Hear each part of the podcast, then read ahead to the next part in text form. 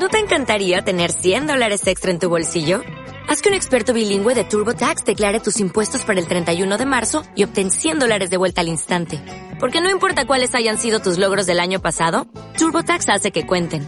Obtén 100 dólares de vuelta y tus impuestos con 100% de precisión. Solo con Intuit TurboTax.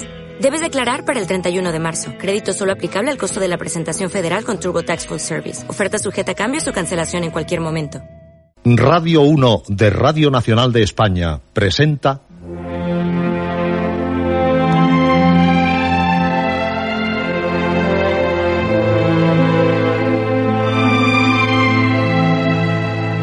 Historias.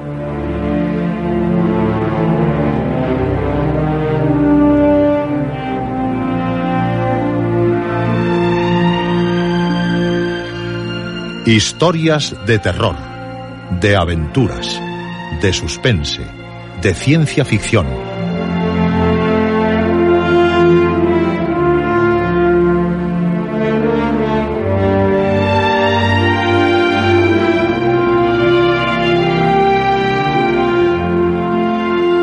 Un programa escrito y dirigido por Juan José Plans.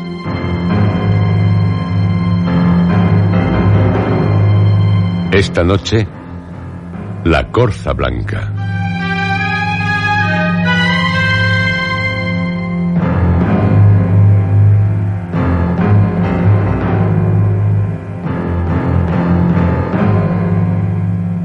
Esta es, sí, su noche.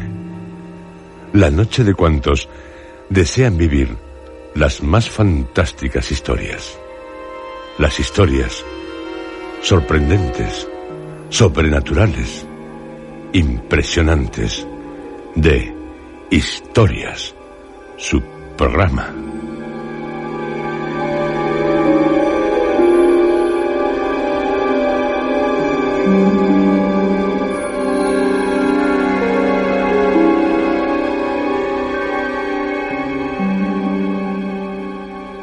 Esta noche finalizamos el primer ciclo dedicado a Gustavo Adolfo Becker. Ya les hemos ofrecido sus leyendas La Cruz del Diablo, El Monte de las Ánimas, La Cueva de la Mora y Los Ojos Verdes. Esta noche, La Corza Blanca, leyenda aragonesa, una de las más elogiadas tanto por los comentaristas literarios como por los lectores. La leyenda se publicó por primera vez en la América de Madrid el 27 de junio de 1863.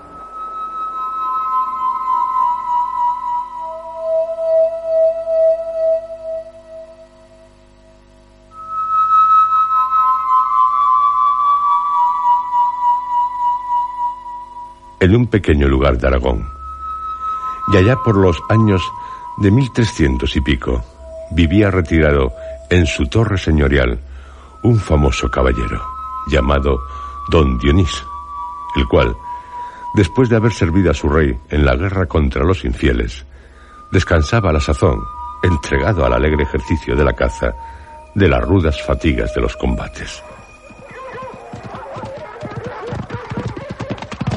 Aconteció, una vez a este caballero, hallándose en su favorita diversión, acompañado de su hija, cuya belleza singular y extraordinaria blancura le había granjeado el sobrenombre de la Azucena, que, como se les entrase a más andar el día, engolfados en perseguir a una res en el monte de su feudo, tuvo que acogerse durante las horas de la siesta a una cañada por donde corría un riachuelo saltando de roca en roca con un ruido manso y agradable. Y vive Dios que aquel villano.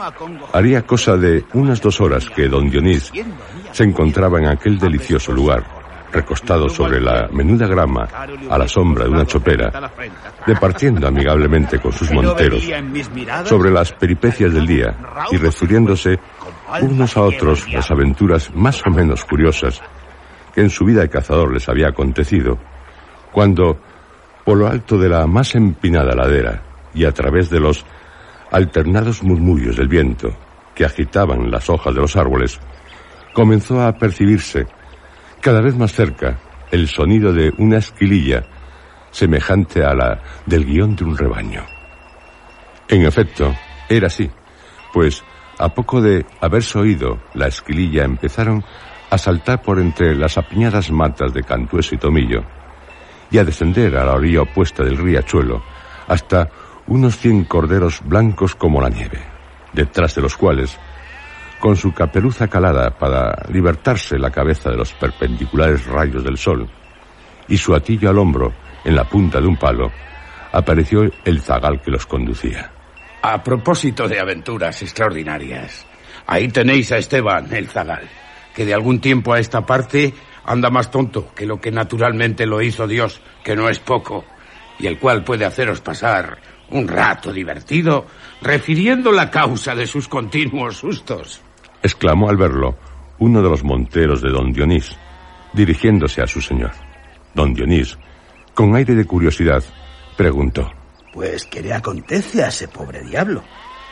Añadió el montero en tono de zumba. Frío que sin haber nacido en Viernes Santo, ni estar señalado con la cruz, ni hallarse en relaciones con el demonio, a lo que se puede colegir de sus hábitos de cristiano viejo, se encuentra sin saber cómo ni por dónde, dotado de la facultad más maravillosa que ha poseído hombre alguno, a no ser Salomón, de quien se dice que sabía hasta el lenguaje de los pájaros.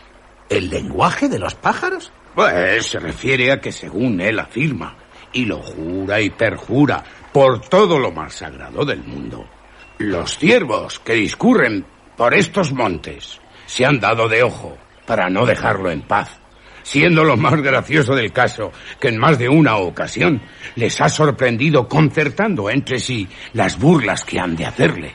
Y después que estas burlas se han llevado a término, ha oído las ruidosas carcajadas con que las celebran.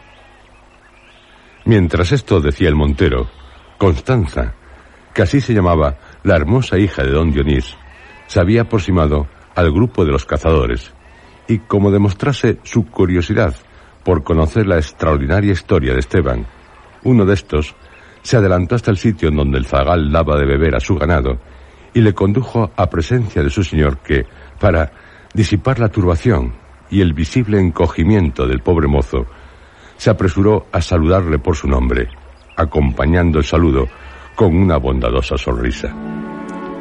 Era Esteban, un muchacho de 19 a 20 años, fornido, con la cabeza pequeña y hundida entre los hombros, los ojos pequeños y azules, la mirada incierta y torpe, como la de los albinos, la nariz roma, los labios gruesos y entreabiertos, la frente calzada, la tez blanca, pero ennegrecida por el sol, y el cabello, que le caía parte sobre los ojos y parte alrededor de la cara, en guedejas ásperas y rojas, semejante a las crines de un rocín colorado. Esto, sobre poco más o menos, era Esteban en cuanto al físico. Respecto a su moral, podía asegurarse, sin temor de ser desmentido ni por él ni por ninguna de las personas que le conocían, que era perfectamente simple, aunque un tanto suspicaz y malicioso, como buen rústico. Una vez el zagal, repuesto de su turbación, le dirigió de nuevo la palabra a don Dionís, y con el tono más serio del mundo, y fingiendo un extraordinario interés por conocer los detalles del suceso a que su montero se había referido, le hizo una multitud de preguntas, a las que Esteban comenzó a contestar de una manera evasiva, como deseando evitar explicaciones sobre el asunto. Estrechado, sin embargo, por las interrogaciones de su señor y por los ruegos de Constanza, que parecía la más curiosa e interesada en que el pastor refiriese sus estupendas aventuras, decidióse éste hablar, mas no sin que antes dirigiese a su alrededor una mirada de desconfianza, como temiendo ser oído por otras personas que las que allí estaban presentes, y de rascarse tres o cuatro veces la cabeza, tratando de reunir sus recuerdos o hilvanar su discurso, que al fin comenzó de esta manera. Pues es el caso, señor, según me dijo un preste de Tarazona al que acudí no a mucho para consultar mis dudas, que con el diablo no sirven juegos, sino punto en boca, buenas y muchas oraciones a San Bartolomé, que es quien le conoce las cosquillas, y dejarle andar, que Dios, que es justo y está allá arriba, proveerá a todos. Firme en esta idea, había decidido no volver a decir palabras sobre el asunto a nadie ni por nada. Pero lo haré hoy, por satisfacer vuestra curiosidad. Y a fe, a fe que después de todo, si el diablo me lo toma en cuenta y torna a molestarme en castigo de mi indiscreción, buenos evangelios llevo cosidos en la pellica. Y con su ayuda, creo que como otras veces, no me será inútil el garrote. Pero vamos, déjate de rodeos y ve derecho al asunto. exclamó don Dionís, impaciente al escuchar las digresiones del zagal, que amenazaban no concluir nunca. A él voy, Contestó con calma Esteban, que después de dar una gran voz, acompañada de un silbido para que se agruparan los corderos, que no perdía de vista y comenzaban a desparramarse por el monte, tornó a rascarse la cabeza y prosiguió así. Pues por una parte, vuestras continuas excursiones. Y por otra, el dale que le das de los cazadores furtivos, que ya con trampa o con ballesta no dejan resa vida en 20 jornadas al contorno. Había no hace mucho agotado la caza en estos montes, hasta el extremo de no encontrarse un venado en ellos ni por un ojo de la cara. Hablaba yo de esto mismo en el lugar, sentado en el porche de la iglesia, donde después de acabada la misa del domingo solía reunirme con algunos peones de los que labran la tierra de Veratón, cuando algunos de ellos me dijeron, Pues hombre, no sé en qué consiste el que tú no los topes. Pues de nosotros podemos asegurarte que no bajamos una vez a las azas, que no nos encontremos rastro.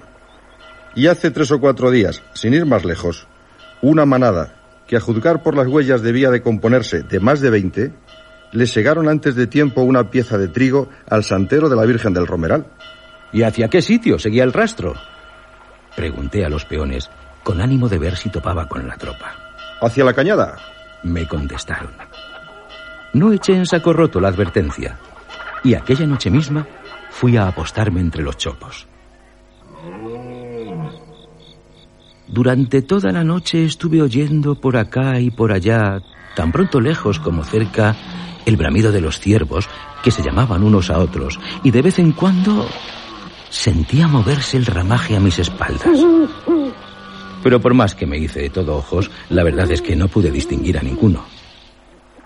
No obstante, al romper el día, cuando llevé los corderos al agua a la orilla de este río, como obra de dos tiros de onda del sitio en que nos hallábamos, y en una umbría de chopos, donde ni a la hora de la siesta se desliza un rayo de sol, encontré huellas recientes de los ciervos, algunas ramas desgajadas, la corriente un poco turbia, y lo que es más particular, entre el rastro de las reses, las breves huellas de unos pies pequeñitos, como la mitad de la palma de mi mano, sin ponderación alguna.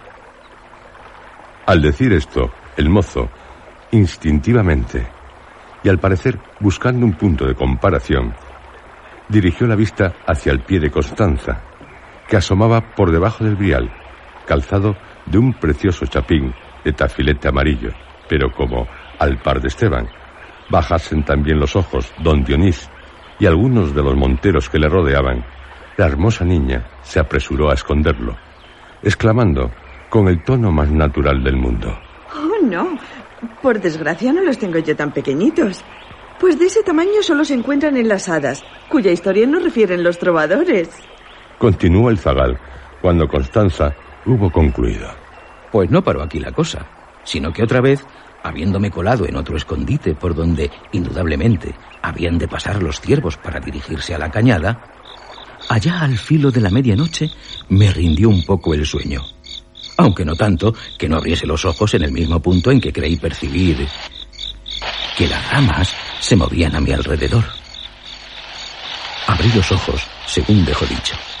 Me incorporé con sumo cuidado y poniendo atención a aquel confuso murmullo que cada vez sonaba más próximo, oí en las ráfagas del aire como gritos y cantares extraños, carcajadas y tres o cuatro voces distintas que hablaban entre sí, con un ruido y una algarabía semejante al de las muchachas del lugar cuando, riendo y bromeando por el camino, vuelven en bandadas de la fuente con sus cántaros en la cabeza. Según colegía, de la proximidad de las voces y del cercano chasquido de las ramas que crujían al romperse para dar paso a aquella turba de locuelas, iban a salir de la espesura a un pequeño rellano que formaba el monte en el sitio donde yo estaba oculto, cuando, enteramente a mis espaldas, tan cerca o más que me encuentro de vosotros, oí una nueva voz fresca, delgada y vibrante, que dijo, Creedlo, señores, esto es tan seguro como que me he de morir. Dijo, claro y distintamente, estas propias palabras. Por aquí, por aquí, compañeras, que está ahí el bruto de Esteban.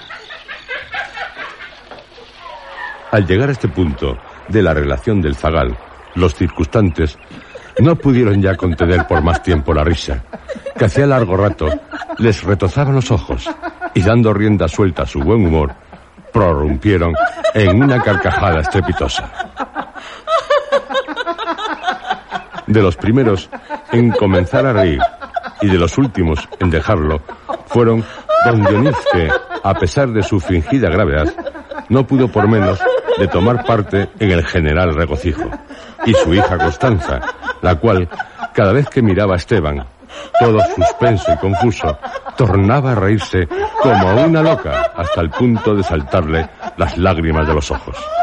El zagal, por su parte, aunque sin atender al efecto que su narración había producido, parecía todo turbado e inquieto, y mientras los señores reían a sabor de sus inocentadas, él tornaba la vista a un lado y otro con visibles muestras de temor y como queriendo descubrir algo a través de los cruzados troncos de los árboles.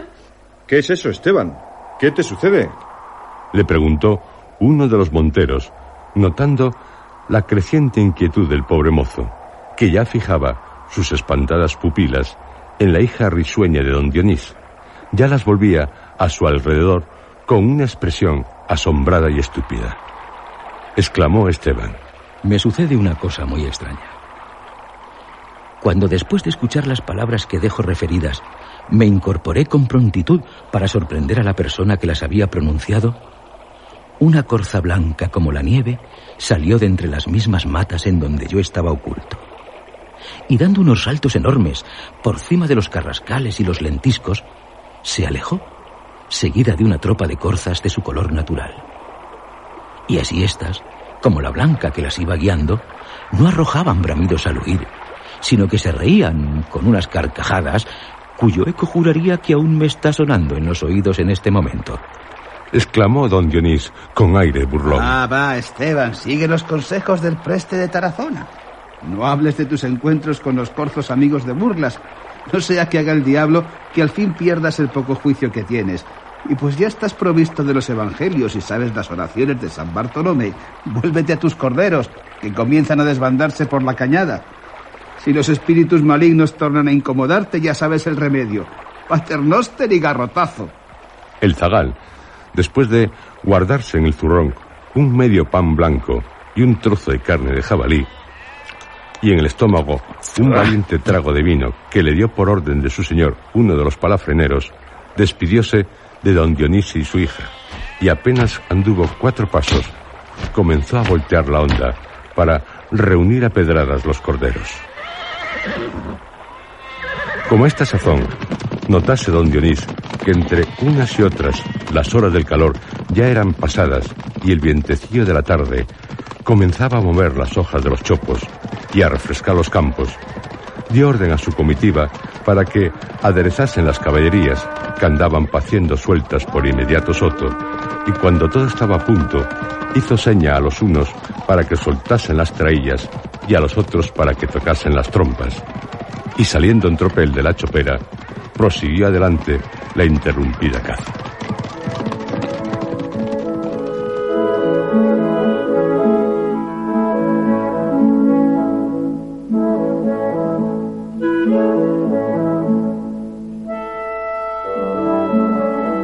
Entre los monteros de don Dionís había uno llamado Garcés, hijo de un antiguo servidor de la familia y por tanto el más querido de sus señores.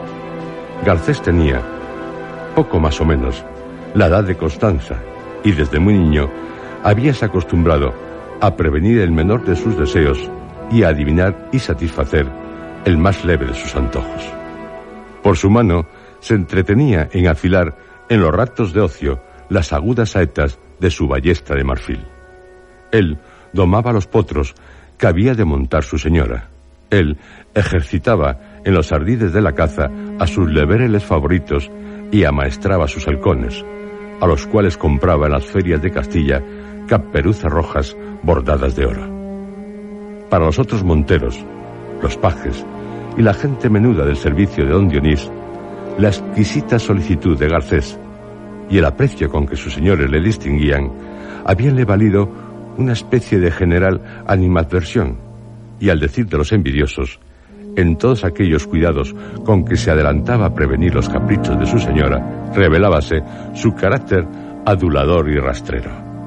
No faltaban, sin embargo, algunos que, más avisados o maliciosos, creyeron sorprender en la asiduidad del solícito mancebo algunas señales de mal disimulado amor.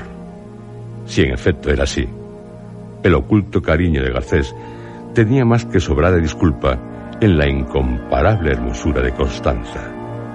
Hubiérase necesitado un pecho de roca y un corazón de hielo para permanecer impasible un día y otro al lado de aquella mujer singular por su belleza y sus raros atractivos. La azucena del Moncayo, llamábanla en veinte leguas a la redonda, y bien merecía este sobrenombre, porque era tan airosa, tan blanca y tan rubia, que, como las azucenas, parecía que Dios la había hecho de nieve y de oro. Y sin embargo, entre los señores comarcanos, murmurábase que la hermosa castellana de Veratón no era tan limpia de sangre como bella, y que, a pesar de sus trenzas rubias y su tez de alabastro, había tenido por madre una gitana. Lo de cierto que pudiera haber en estas murmuraciones, nadie pudo nunca decirlo, porque la verdad era que don Dionís tuvo una vida bastante azorosa en su juventud, y después de combatir largo tiempo bajo la conducta del monarca aragonés, del cual recabó, entre otras mercedes, el feudo del Moncayo, marchóse a Palestina, en donde anduvo errante algunos años, para volver por último a encerrarse en su castillo de Veratón con una hija pequeña, nacida sin duda en aquellos países remotos. El único que hubiera podido decir algo acerca del misterioso origen de Constanza, pues acompañó a don Dionís en sus lejanas peregrinaciones, era el padre de Garcés, y éste había ya muerto hacía bastante tiempo, sin decir una sola palabra sobre tal asunto ni a su propio hijo, que varias veces y con muestras de gran interés se lo había preguntado.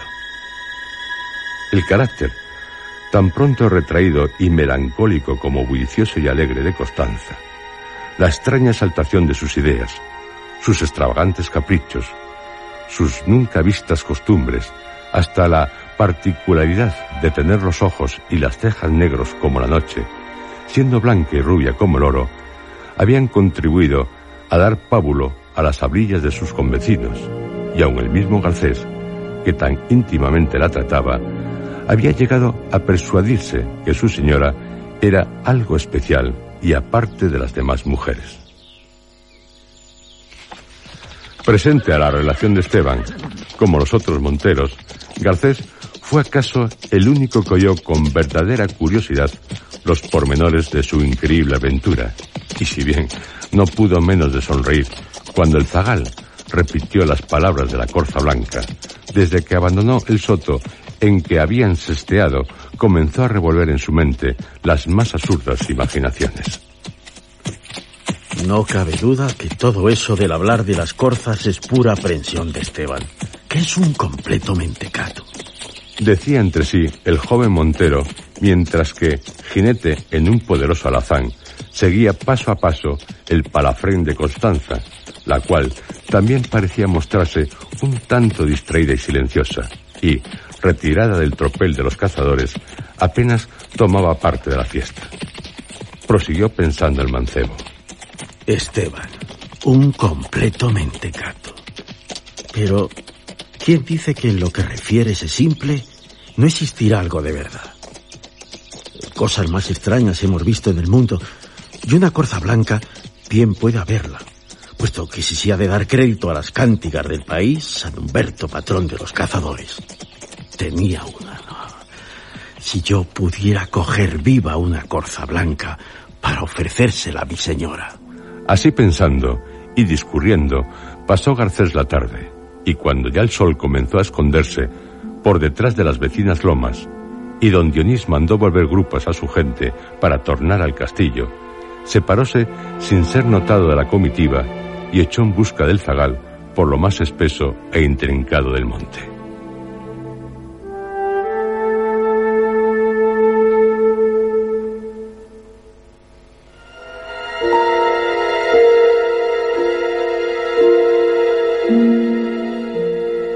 La noche había cerrado casi por completo cuando don Dionís llegaba a las puertas de su castillo. Acto continuo, dispusiéronle una frugal colación y sentóse con su hija a la mesa.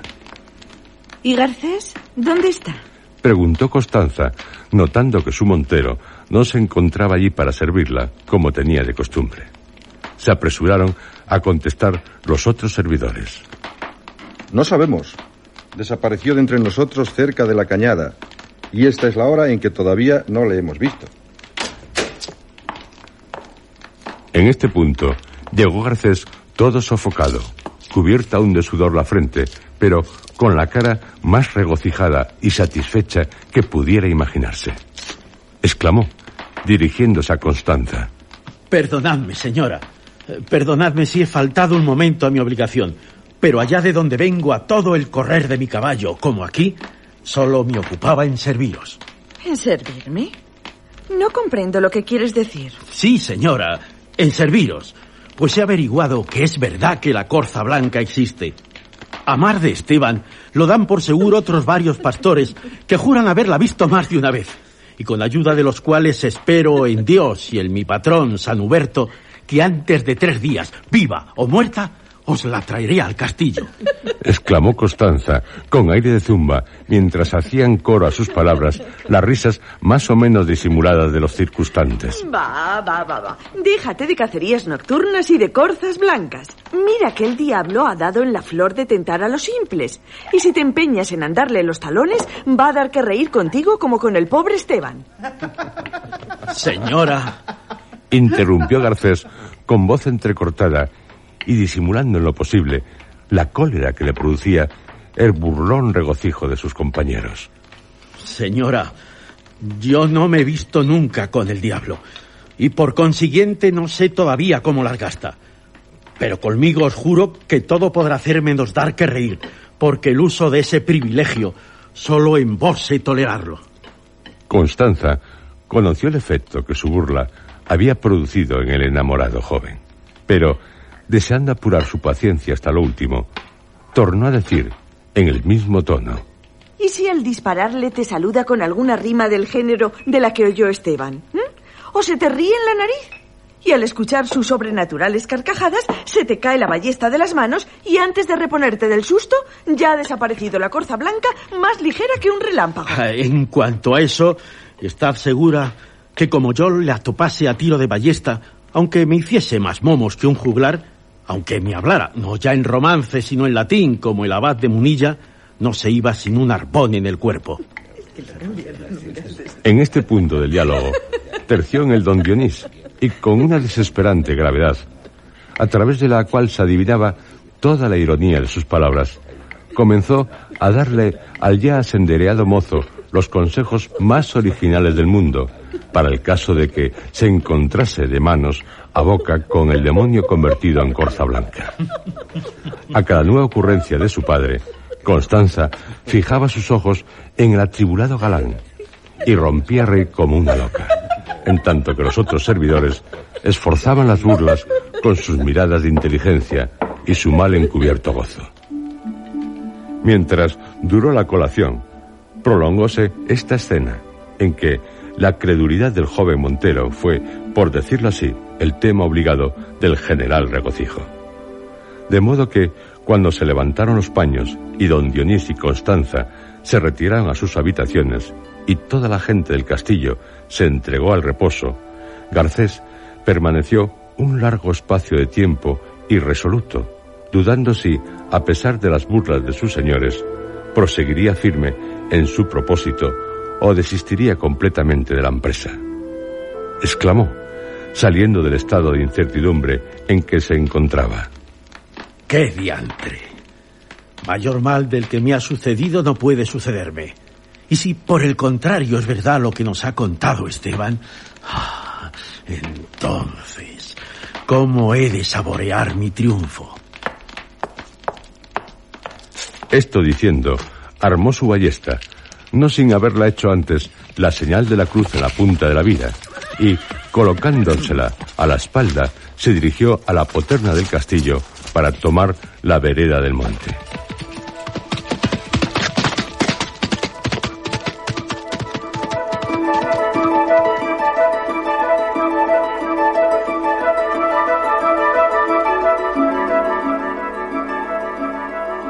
Cuando Garcés llegó a la cañada y al punto en que, según las instrucciones de Esteban, debía aguardar la aparición de las corzas, la luna comenzaba a remontarse con lentitud por detrás de los cercanos montes.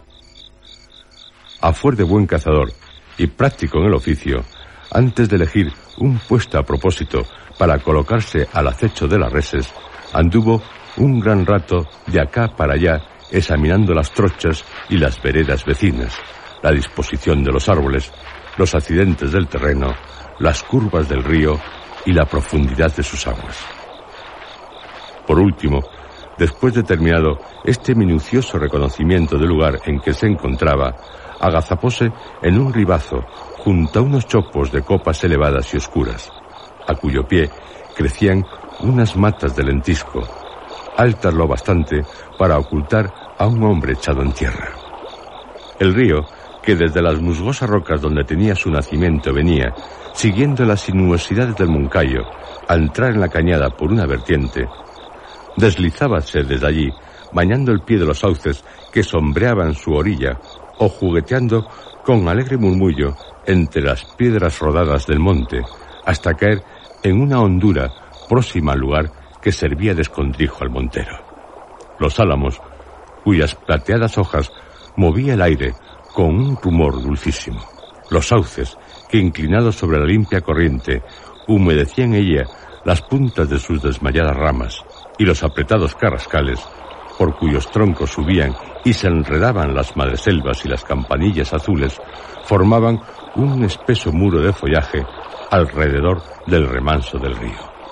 El viento, agitando los frondosos pabellones de verdura que derramaban en torno su flotante sombra, dejaba penetrar a intervalos un furtivo rayo de luz que brillaba como un relámpago de plata sobre la superficie de las aguas inmóviles y profundas. Oculto tras los matojos, con el oído atento al más leve rumor y la vista clavada en el punto en donde, según sus cálculos, debían aparecer las corzas, Garcés esperó inútilmente un gran espacio de tiempo. Todo permanecía a su alrededor, sumido en una profunda calma. Poco a poco, y bien fuese que el peso de la noche, que ya había pasado de la mitad, comenzara a dejarse sentir, bien que el lejano murmullo del agua, el penetrante aroma de las flores silvestres y las caricias del viento comunicasen a sus sentidos el dulce sopor en que parecía estar impregnada la naturaleza toda, el enamorado mozo, que hasta aquel punto había estado entretenido revolviendo en su mente las más halagüeñas imaginaciones, comenzó a sentir que sus ideas se elaboraban con más lentitud y sus pensamientos tomaban formas más leves e indecisas.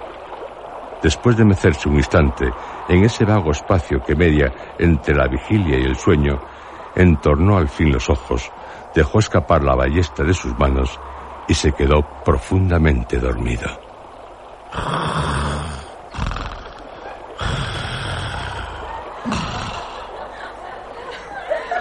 Cosa de dos o tres horas haría ya que el joven Montero roncaba pierna suelta, disfrutando a todo sabor de uno de los sueños más apacibles de su vida, cuando de repente entreabrió los ojos sobresaltados e incorporóse a medias, lleno aún de ese estupor del que vuelve en sí de improviso después de un sueño profundo. En las ráfagas del aire, y confundido con los leves rumores de la noche, creyó percibir un extraño rumor de voces delgadas, dulces y misteriosas, que hablaban entre sí, reían o cantaban, cada cual por su parte, y una cosa diferente, formando una algarabía tan ruidosa y confusa como la de los pájaros que despiertan al primer rayo del sol entre las frondas de una alameda. Este extraño rumor solo se dejó oír un instante y después todo volvió a quedar en silencio. Sin duda soñaba con las majaderías que nos refirió el zagal. Exclamó Garcés, restregándose los ojos con mucha calma y en la firme persuasión de que cuanto había querido oír no era más que esa vaga huella del ensueño que queda al despertar en la imaginación, como queda en el oído la última cadencia de una melodía después de que ha expirado temblando la última nota. Y, dominado por la invencible languidez que embargaba sus miembros, iba a reclinar de nuevo la cabeza sobre el césped cuando tornó a oír el eco distante de aquellas misteriosas voces que, acompañándose del rumor del aire, del agua y de las hojas, cantaban así. El arquero que velaba en lo alto de la torre ha reclinado su pesada cabeza en el muro. Al cazador furtivo que esperaba sorprender a la res, lo ha sorprendido el sueño. El pastor que aguarda el día consultando las estrellas, duerme ahora y dormirá hasta el amanecer. Reina de las ondas, sigue nuestros pasos.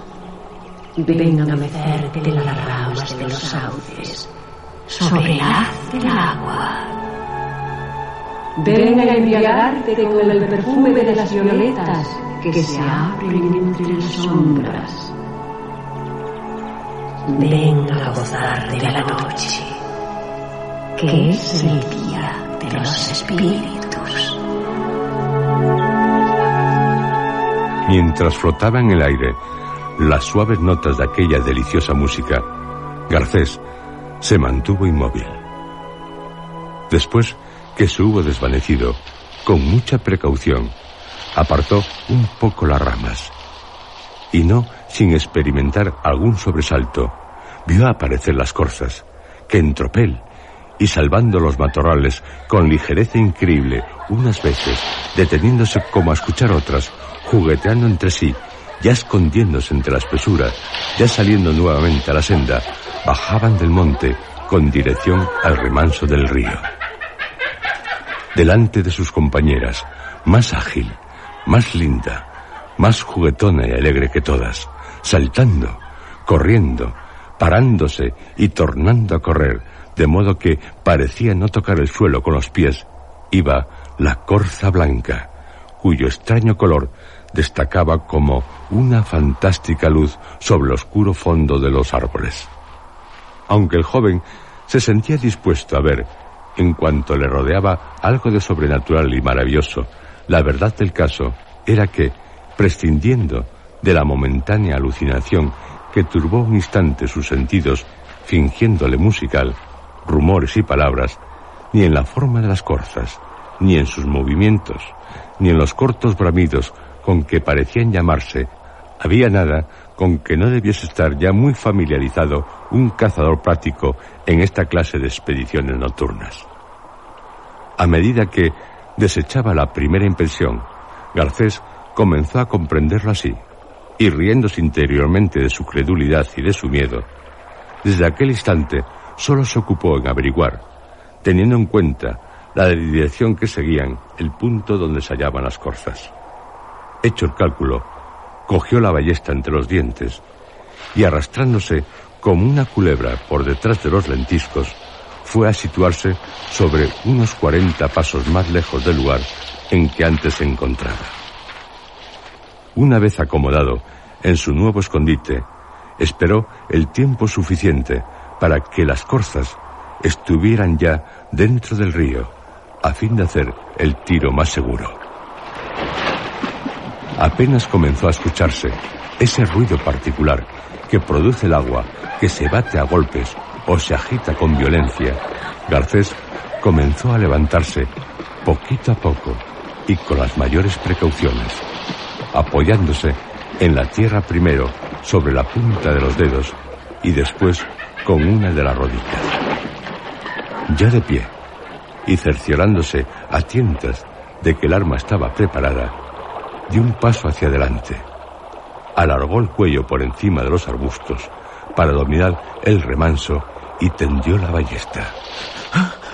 Pero, en el mismo punto en que, a par de la ballesta, tendió la vista buscando el objeto que había de herir, se escapó de sus labios un imperceptible e involuntario grito de asombro. La luna, que había ido remontándose con lentitud por el ancho horizonte, estaba inmóvil y como suspendida en la mitad del cielo. Su dulce claridad inundaba el soto, abrillantaba la intranquila superficie del río y hacía ver los objetos como a través de una gasa azul. Las corzas habían desaparecido. En su lugar, lleno de estupor y casi de miedo, vio Garcés un grupo de bellísimas mujeres, de las cuales unas entraban en el agua jugueteando, mientras las otras acababan de despojarse de las ligeras túnicas que aún ocultaban a la codiciosa vista el tesoro de sus formas. En esos ligeros y cortados sueños de la mañana, ricos en imágenes risueñas y voluptuosas, sueños diáfanos y celestes como la luz que entonces comienza a transparentarse a través de las blancas cortinas del lecho. No ha habido nunca imaginación de veinte años que bosquejase con los colores de la fantasía una escena semejante a la que se ofrecía en aquel punto a los ojos del atónito Garcés. Despojadas ya de sus túnicas y sus velos de mil colores que destacaban sobre el fondo suspendidas de los árboles o arrojadas con descuido sobre la alfombra del césped, las muchachas discurrían su placer por el soto, formando grupos pintorescos, y entraban y salían en el agua, haciéndola saltar en chispas luminosas sobre las flores de la margen como una menuda lluvia de rocío. Aquí, una de ellas, blanca como el vellón de un cordero, sacaba su cabeza rubia entre las verdes y flotantes hojas de una planta acuática, de la cual parecía una flor a medio abrir, cuyo flexible tallo más bien se adivinaba que se veía temblar debajo de los infinitos círculos de luz de las ondas. Otra ya, con el cabello suelto sobre los hombros, mecíase suspendida de la rama de un sauce sobre la corriente de un río, y sus pequeños pies, color de rosa, hacían una raya de plata al pasar rozando la tersa superficie. En tanto que éstas permanecían recostadas aún al borde del agua, con los ojos azules adormidos, aspirando con voluptuosidad el perfume de las flores y estremeciéndose ligeramente al contacto de la fresca brisa, aquellas danzaban en vertiginosa ronda, entrelazando caprichosamente sus manos, dejando caer atrás la cabeza con un delicioso abandono e hiriendo el suelo con el pie en alternada cadencia. Era imposible seguirlas en sus ágiles movimientos, imposible abarcar con una mirada los infinitos detalles del cuadro que formaban, unas corriendo, jugando y persiguiéndose con alegres risas por entre el laberinto de los árboles, otras surcando el agua como un cisne y rompiendo la corriente con el levantado seno, otras, en fin, sumergiéndose en el fondo, donde permanecían largo rato para volver a la superficie, trayendo una de esas flores extrañas que nacen escondidas en el lecho de las aguas profundas. La mirada del atónito Montero vagaba absorta de un lado a otro, sin saber dónde fijarse, hasta que, sentado bajo un pabellón de verdura que parecía servirle de dosel, y rodeado de un grupo de mujeres, todas a cual más bellas, que le ayudaban a despojarse de sus ligerísimas vestiduras, creyó ver el objeto de sus ocultas adoraciones, la hija del noble don Dionís, la incomparable Constanza. Marchando de sorpresa en sorpresa, el enamorado joven no se atrevía ya a dar crédito ni al testimonio de sus sentidos y creíase bajo la influencia de un sueño fascinador y engañoso. No obstante, pugnaba en vano por persuadirse que todo cuanto veía era efecto del desarreglo de su imaginación, porque mientras más la miraba y más despacio, más se convencía de que aquella mujer era Constanza. No podía caber duda, no.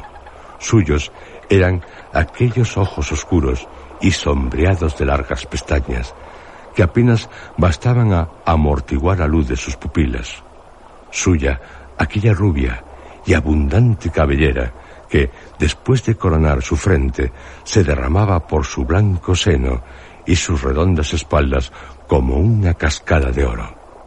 Suyos, en fin, aquel cuello airoso que sostenía su lánguida cabeza, ligeramente inclinada, como una flor que se rinde al peso de las gotas de rocío, y aquellas voluptuosas formas que él había soñado tal vez, y aquellas manos semejantes a manojos de jazmines, y aquellos pies diminutos, comparables solo con dos pedazos de nieve que el sol no ha podido derretir y que a la mañana blanquean entre la verdura. En el momento en que Constanza salió del bosquecillo, sin velo alguno que ocultase a los ojos de su amante los escondidos tesoros de su hermosura, sus compañeras comenzaron nuevamente a cantar estas palabras con una melodía dulcísima. Del aire, habitadores del luminoso éter, venid envueltos en un jirón de niebla plateada. Silfos invisibles, dejad el cáliz de los entreabiertos lirios y venid en vuestros carros de nácar, al que vuelan anuncidas las mariposas. Larvas de las fuentes, abandonad el lecho de musgo y caed sobre nosotras en menuda lluvia de perlas. Escarabajos de esmeralda, luciérnagas de fuego, mariposas negras, venid. Y venid vosotros todos espíritus de la noche, venid zumbando como un enjambre de insectos de luz y de oro. Venid, que ya el astro protector de los misterios brilla en la plenitud de su hermosura. Venid, que ha llegado el momento de las transformaciones maravillosas. Venid, que las que os aman os esperan impacientes.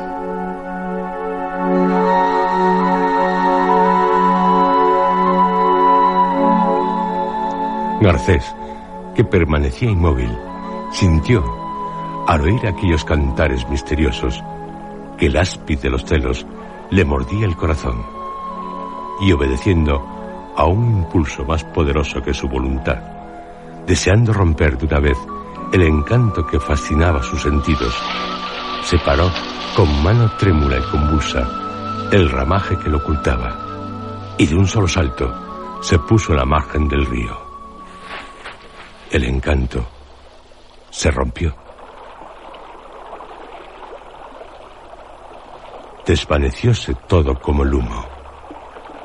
Y al tender en torno suyo la vista, no vio, ni vio más, que el bullicioso tropel con que las tímidas corzas, sorprendidas en lo mejor de sus nocturnos juegos, huían espantadas de su presencia, una por aquí, otra por allá, cual salvando de un salto los matorrales, cual ganando a todo correr la trocha del monte.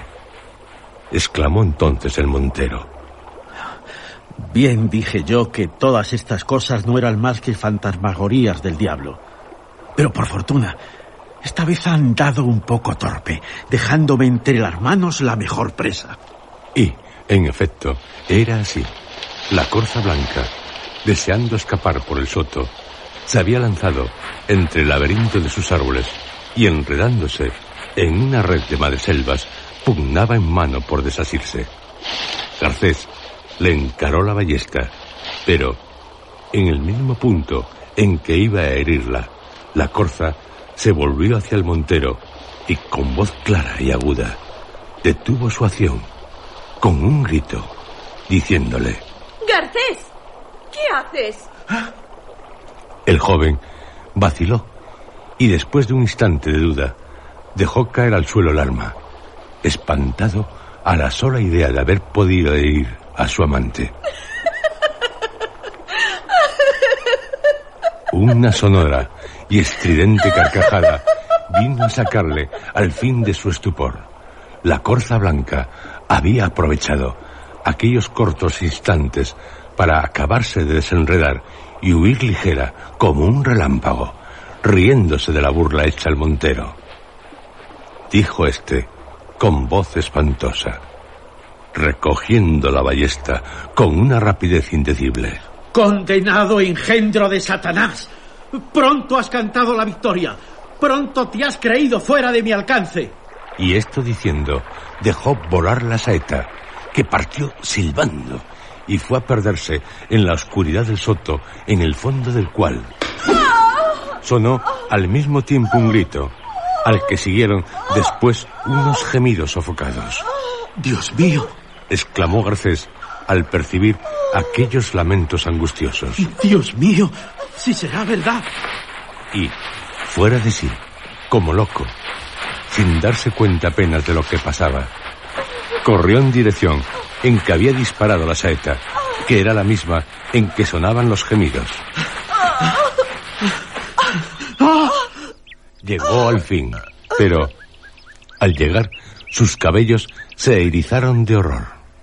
Las palabras se anudaron en su garganta y tuvo que agarrarse al tronco de un árbol para no caer a tierra.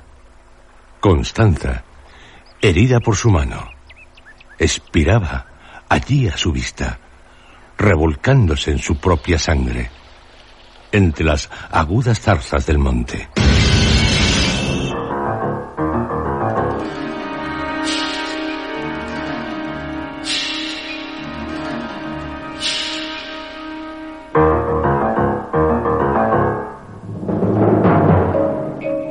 Han escuchado ustedes, dentro de la serie Historias, La Corza Blanca. Este capítulo ha sido interpretado por Juan José Plan. Temple University is ranked among the top 50 public universities in the U.S. Through hands-on learning opportunities and world-class faculty, Temple students are prepared to soar in their careers. Schedule a campus tour today at admissions.temple.edu/visit.